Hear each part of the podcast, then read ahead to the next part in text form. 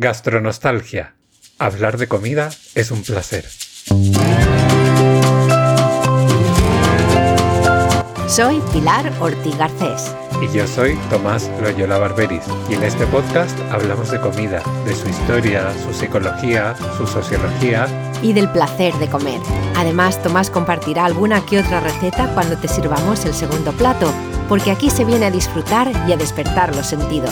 Esto es Gastronostalgia.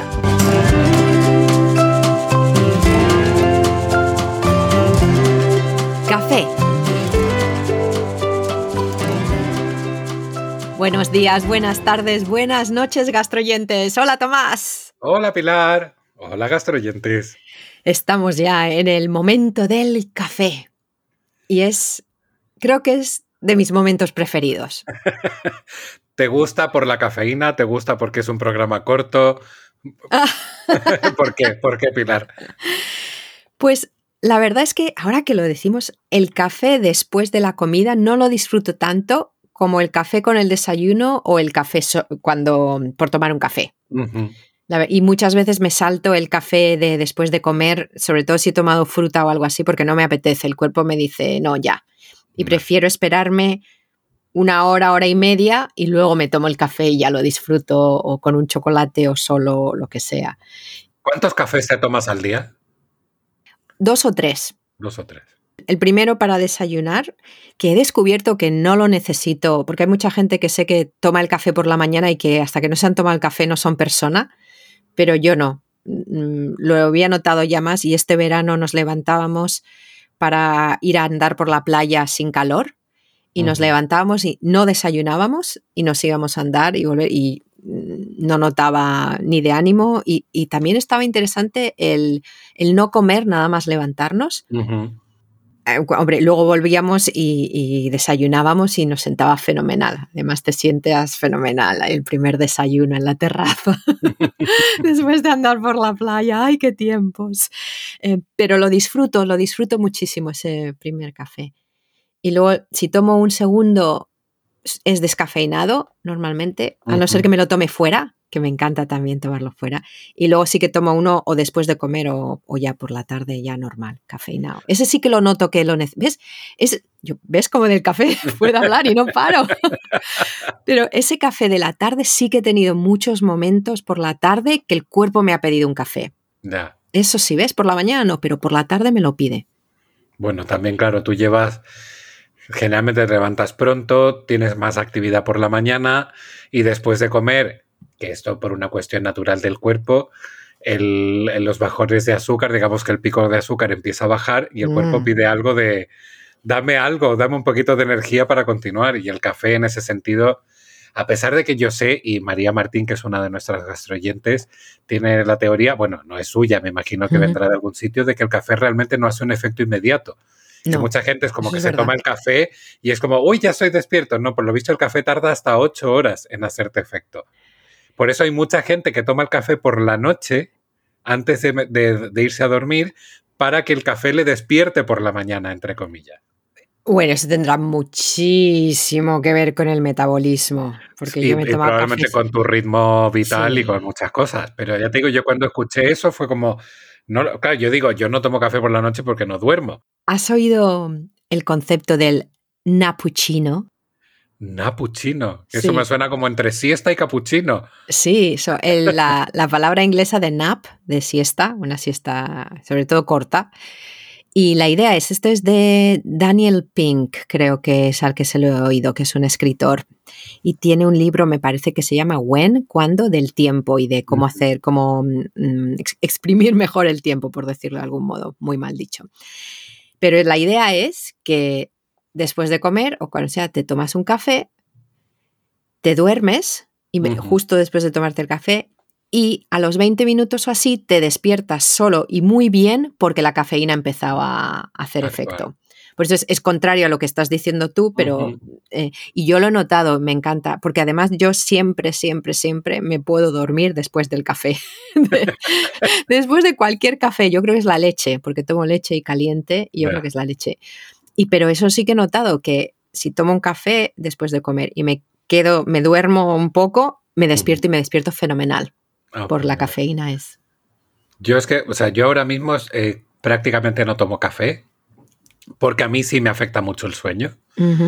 Si tomo café generalmente por la mañana, casi siempre es descafeinado, que sé que además, por lo visto, es bastante poco saludable. En el Sí, me sentido- En fin, porque le estamos quitando el producto clave a la- al café. Pero bueno, independientemente de eso, trato de evitar la cafeína porque yo sufro, sufro. No tengo insomnio, no tengo un insomnio horrible de estos que me paso las noches en vela, pero sí es verdad que si me despierto en mitad de la noche me cuesta mucho quedarme dormido otra vez. Y cuando tomo café o como chocolate, lo noto mucho más. Con el chocolate también lo Con el chocolate también. El chocolate no me ocurría antes, yo creo que esto ya es un tema de la edad también, eh, pero ahora sí soy muy sensible, sobre todo cuando es un chocolate muy intenso. Ujú. Eh, un chocolate, mm, no te digo 100% porque no soy fan del 100%, pero con un, alta, o sea, un alto porcentaje de cacao noto que me afecta un poco más. Si es un chocolate, pues es de los típicos como más suaves, más con leche. Dependi- bueno, también depende de la cantidad que comas, ¿eh? O sea, que eso si me como un cuadradito, una onza, pues no, pero si me como media tableta, pues sí. Y no solo será el chocolate, sino que será el azúcar, será... Y la eh, indigestión. la indigestión, no, indigestión no, pero sí, o sea, sí noto. me- yo lo que te digo, siempre, yo me duermo muy fácilmente, generalmente, además siempre lo, lo explico como que yo me apago. A las 10, 11 de la noche yo me apago directamente y duermo, pero me puedo despertar a las 3 de la mañana y no volver a pegar ojo en toda la noche. Ujú. Y no sufro, es decir, no es que, oh Dios mío, qué sueño tengo y no puedo dormir. No, no, no, es que me despierto completamente despejado salvo cuando es por chocolate o por cafeína. Que ahí sí noto esa sensación de me quiero dormir, pero no puedo. No hay algo que como que me impide cerrar el ojo. Wow. Y entonces ahí sí que lo paso mal. Qué cosas. Sí, yo tengo una mm, regla más o menos que es el último café a las cinco y media ya empieza a ser tarde. Intento no. Pero eh, lo, que, lo que quería comentarte también que me parece interesante es el hábito que coges a veces con algo como un café. He descubierto, a mí me encanta salir a tomar café con la gente, pero he descubierto que me encanta tomar café sola también. Es algo que, que no he hecho siempre. Y, y lo que disfruto, bueno, hay, en hay un par de, hay dos cafés en Londres que me encanta. Uno es el del Riverside Studios, que está cerca de donde vivo yo. Tiene un café enorme y está bueno el café. Es carísimo, porque ya es carísimo el café aquí, es 3, libras 20 me parece, Wow. pero se está fenomenal. Y voy y me paso una hora. Con, suele ser una hora con mi café, mi Kindle y mis apuntes y para hacer. Y luego cuando tengo un espacio de coworking en Leicester Square, en el centro de Londres, y cuando voy lo que hago es primero llego y hacia las diez y media y me voy al café de un cine que se llama Picture House Central, Ujú. Que es un café amplísimo, oscuro, parece de otra época, y también me encanta sentarme y me quedo como una hora. Y luego al coworking voy poquito, es casi la excusa para ir. Ir a tomar un café me parece muy poco, pero ya que estoy, pues nada, pues el coworking también, y me Sí. gusta mucho. Me gusta Sí, mucho. ahora que lo dices, o sea, a mí lo de tomar un café con alguien, sí, tía, es que a mí tiene un encanto eso de Mm, estar con un café ahí que mm, encima lo haces durar o no, o te tomas cuatro, en fin, Uy. que eso, bueno, dependiendo del momento. Pero fíjate que yo también he descubierto con, yo creo que menos intensidad que tú, lo, eh, lo de tomar un café solo. Lo que me pasa, o sea, si estoy con un libro, estoy haciendo algo, no me importa. Sí, sí. O si estoy en algún lugar que me llama mucho la atención, me puedo, puedo estar como contemplando y tomándome el café y disfrutando. Pero como si entro a un bar a tomarme un café, generalmente es como me tomo el café y me voy. Es como, como un trámite rápido. Pero por eso Mm, depende del lugar. Si es un bar como que en el fondo hay bares que no tienen mucho atractivo, pues me siento, me tomo el café y me voy. Si es un café bonito, si es un sitio bonito, lo puedo estirar sin problema. Y ya si tengo un libro, no te digo, o sea que me puedo tirar ahí un buen rato.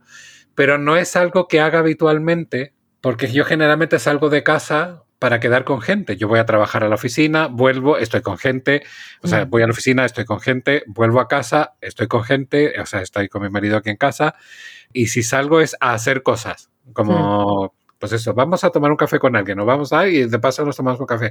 Entonces, no es algo que yo haga así como solo, que tenga, como tú dices, me voy al coworking y eh, luego me voy a la cafetería, porque no tengo, como que no tengo ese espacio. Entonces no es algo que practique, pero alguna vez yo que sé, pues que me voy al dentista y hago tiempo después o me doy una vuelta y me tomo un café, sí, ahí lo disfruto. Hmm. Pero es de Pascuas a Ramos, o sea, es, es muy lejano en el tiempo. Hmm. Yo nunca he hecho eso que dices de entrar en un sitio solo a tomarme el café. Yo siempre voy a sentarme a tomarme el café y siempre con un libro. Siempre, siempre, siempre. Es como en casa igual. En casa he descubierto que el momento del café de media mañana y el de por la tarde son los momentos. Antes me, lo- antes me los tomaba, si estaba después de comer, me lo tomaba delante de la tele, el café. Pero ahora no. Ahora eso es, es es como sagrado. Eso no lo hago ya. Es sacrilegio hacer eso. Ahora lo que hago es me espero o apago la tele y me siento en la mesa, me saco la Kindle y me leo el libro. Y esos son los momentos que tengo para leer cierto tipo de libros. Lu- Luego no leo mucho porque se acaba el café a veces y ya la mente se me está ya... y me sigo haciendo otra cosa. Pero, pero sí, eso de ir a- solo y tomarme el café como, como me tomaría, yo qué sé, unas patatas o algo, Mm. no, no lo he hecho. Mm, ah. Sí, yo como te digo, no es algo que, que practique, pero Mm. yo que sé, vas a un sitio, de repente tienes que hacer hora, pues me entro, ah, tengo cinco minutos, me tomo un café.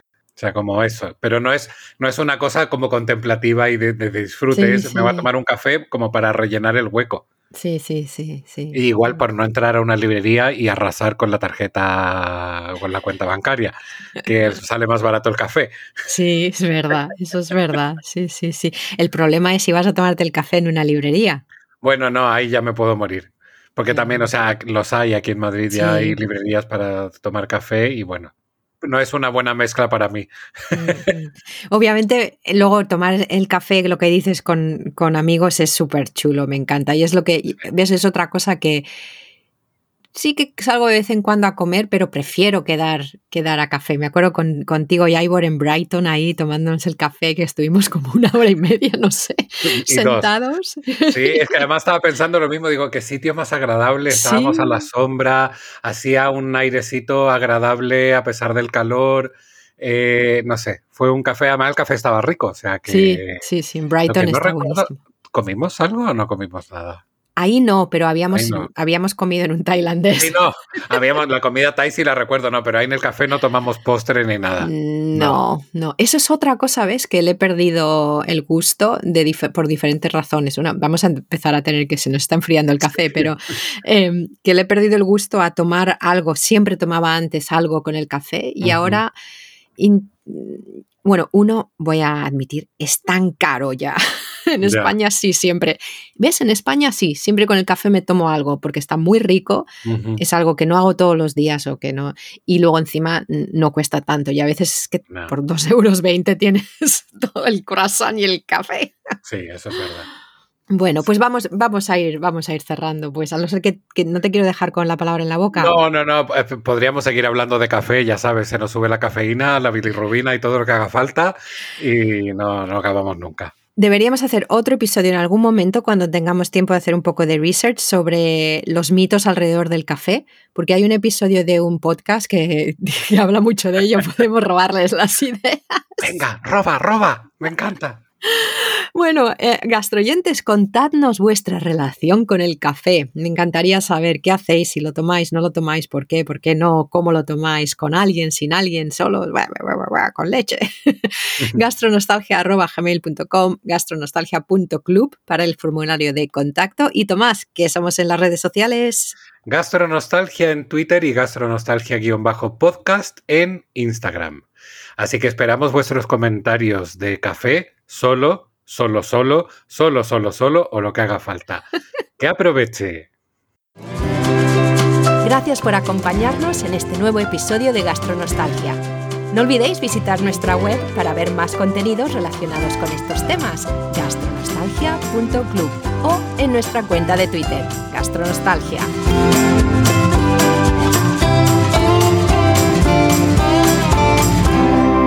Que aproveche.